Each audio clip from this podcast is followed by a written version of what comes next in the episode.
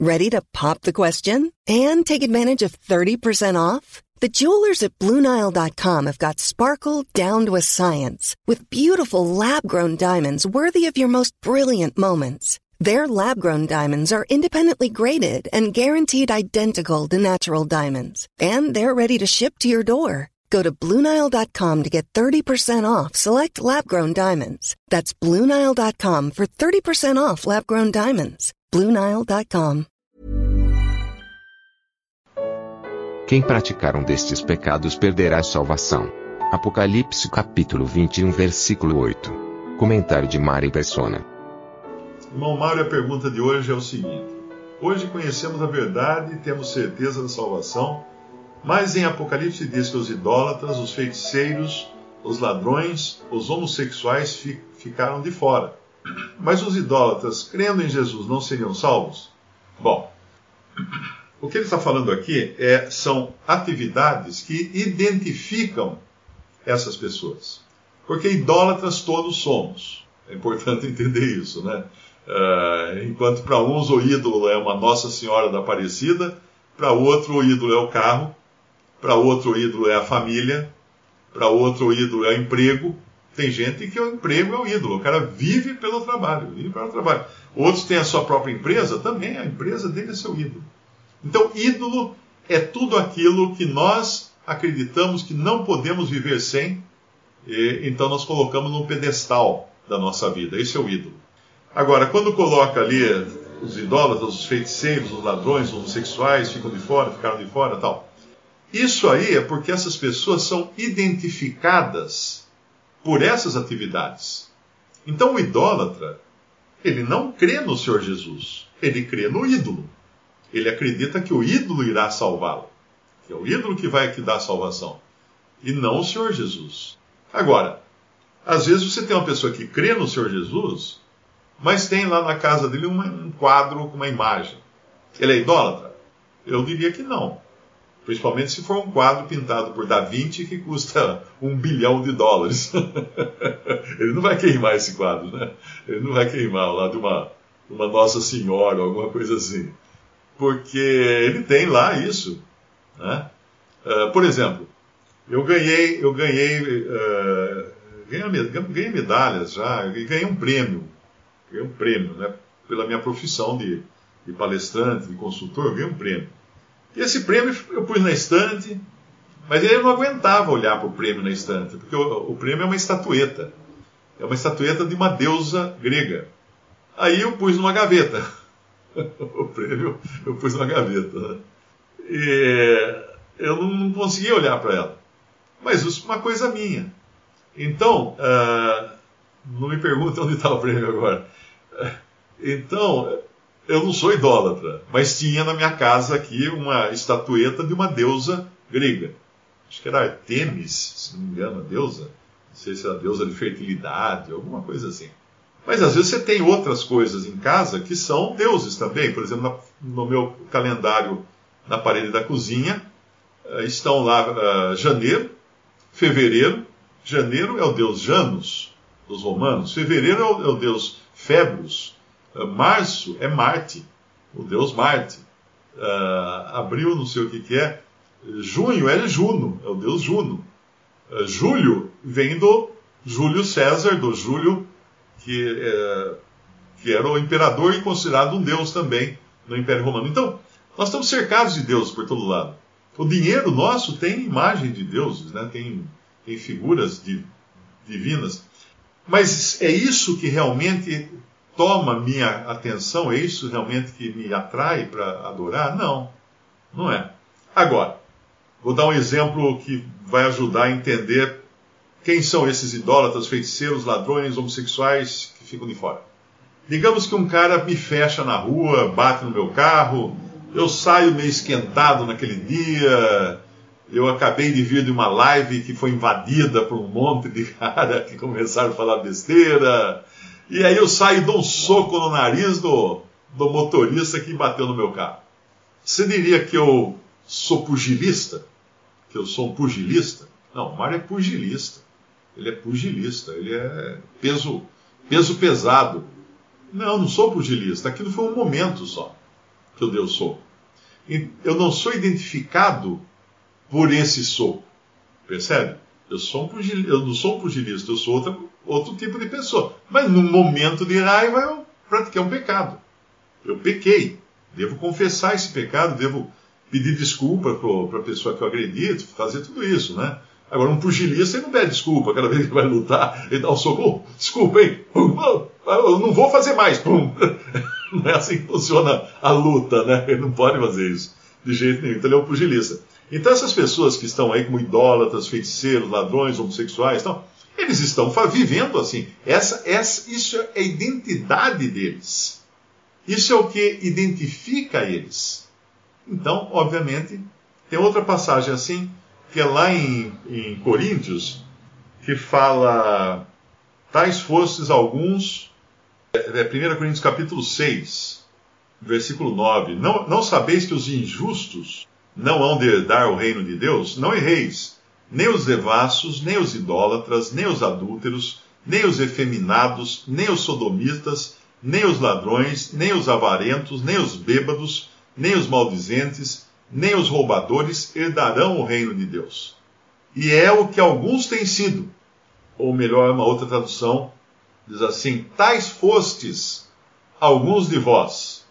Tais fostes alguns de vós. E aí ele fala: Mas haveis sido lavados, mas haveis sido santificados, mas haveis sido justificados em nome do Senhor Jesus e pelo Espírito do nosso Deus.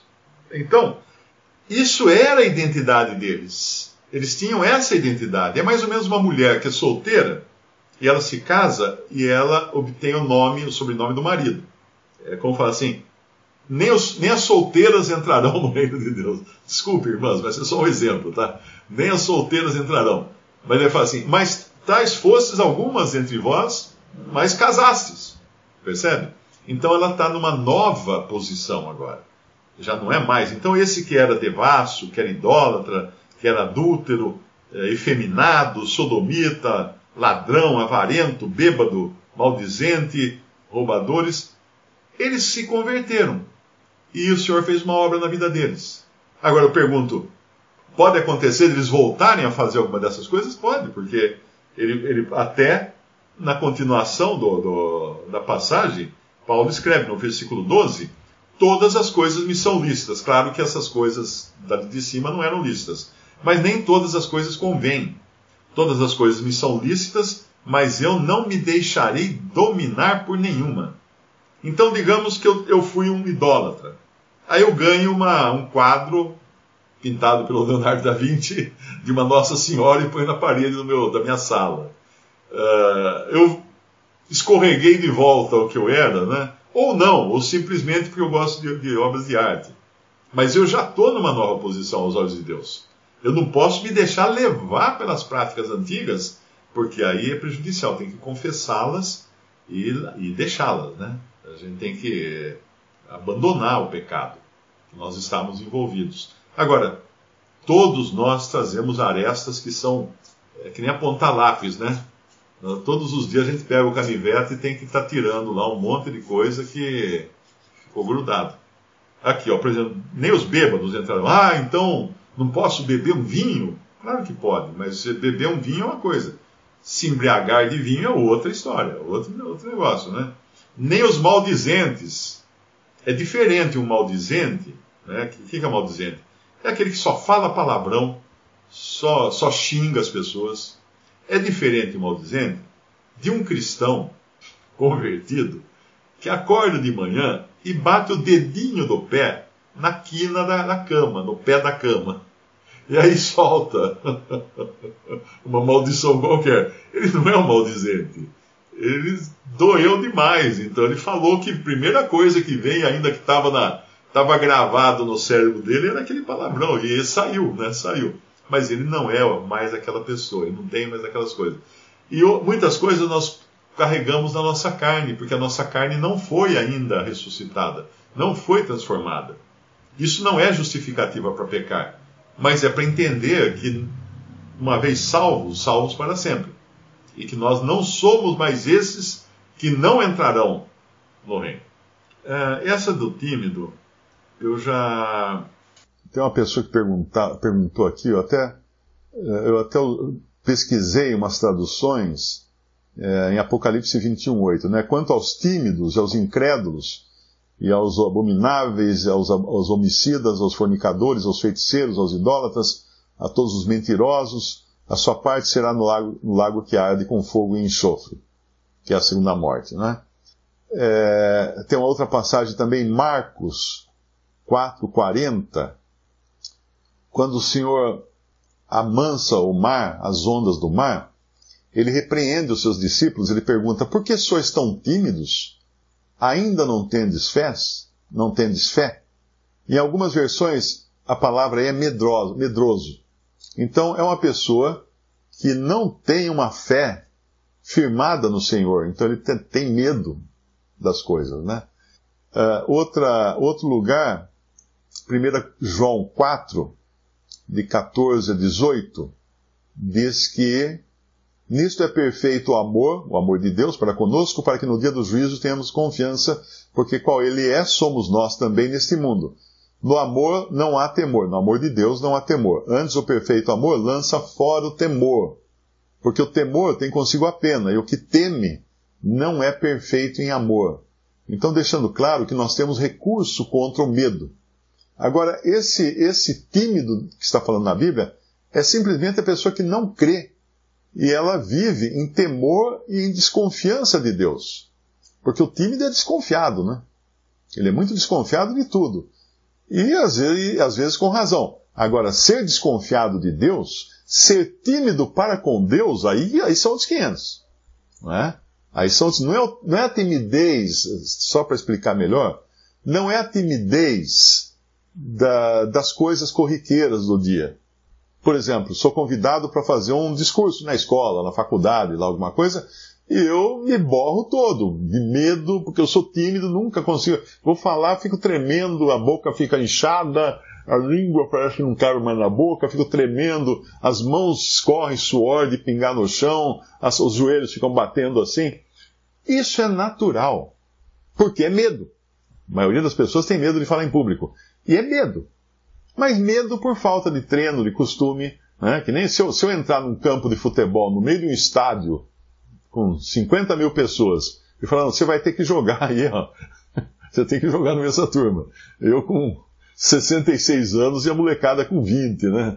Eu tenho que jogar com eles. Eu vou morrer de medo. Eu vou morrer de medo. Eu vou ficar todo.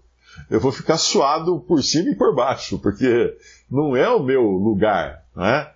Então, a timidez de medo, mas timidez de medo em relação ao Senhor. Eu entendo que é isso. É a timidez de não ser arrojado uh, na fé. Essa, esse é o tipo de tímido, porque ele é incredulidade. É uma timidez gerada pela incredulidade, não pelas, pelas agruras, pelas dificuldades do trabalho, da escola, do dia a dia, né? Outras versões, por exemplo, a nova versão internacional, fala que os covardes, os incrédulos, os depravados, estão lá, ao invés de tímido, é covarde. É o covarde. Uma outra versão fala aos, os medro, medrosos. Uma versão, acho que é a católica Ave Maria, fala os tíbios. Não é uma palavra muito usada hoje, é uma palavra muito antiga. A versão católica da CNBB chama de covardes. Então, este é o sentido das versões que trazem a palavra tímido. É uma pessoa covarde, que tem medo de crer em Jesus, de aceitar Jesus como seu Salvador. É um que fica em cima do muro. Então é claro que ele não pode ser salvo. Você deve conhecer pessoas assim. Tem medo, ele fica assim: hum, eu vou entrar nessa aí? Não, não, tô fora. De jeito nenhum. É como, é como você ser convidado para o palco para falar em público. E você fica agarrar na cortina e fala assim, não vou, não vou, não vou, não vou. É a mesma coisa quando você é convidado a crer em Jesus, você agarra na cortina e fala, não vou, não vou, não vou, não vou.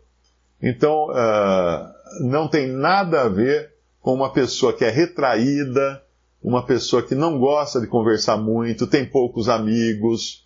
Não tem nada a ver com isso. Tem a ver com a relação com o Senhor. É o tímido em relação ao Senhor. Porque aí, aí uma pessoa uh, tímida em relação ao Senhor não vai nem confessar seus pecados para ele, né? Ela não vai nem orar, nem vai falar com ele.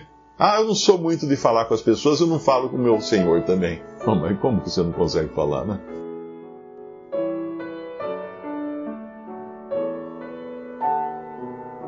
Visite respondi.com.br. Visite também 3minutos.net.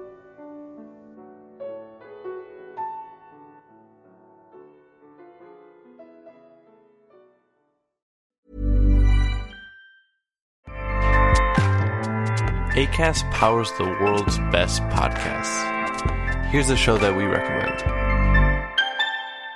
The Real Housewives is a guilty pleasure for most, but if you're looking to not feel guilty about that pleasure, tune in to Everything Iconic with me, Danny Pellegrino, where I break down all the messy moments and behind the scenes antics of Bravo's popular franchise. And on Everything Iconic, I also interview celebrity guests like Kelly Ripa, Kiki Palmer, Drew Barrymore, Cameron Diaz, and more about their guilty pleasures, their past work, and so much more. So if you're pop culture obsessed and find yourself watching way too much reality TV like me, tune in to Everything Iconic with Danny Pellegrino wherever you listen to podcasts.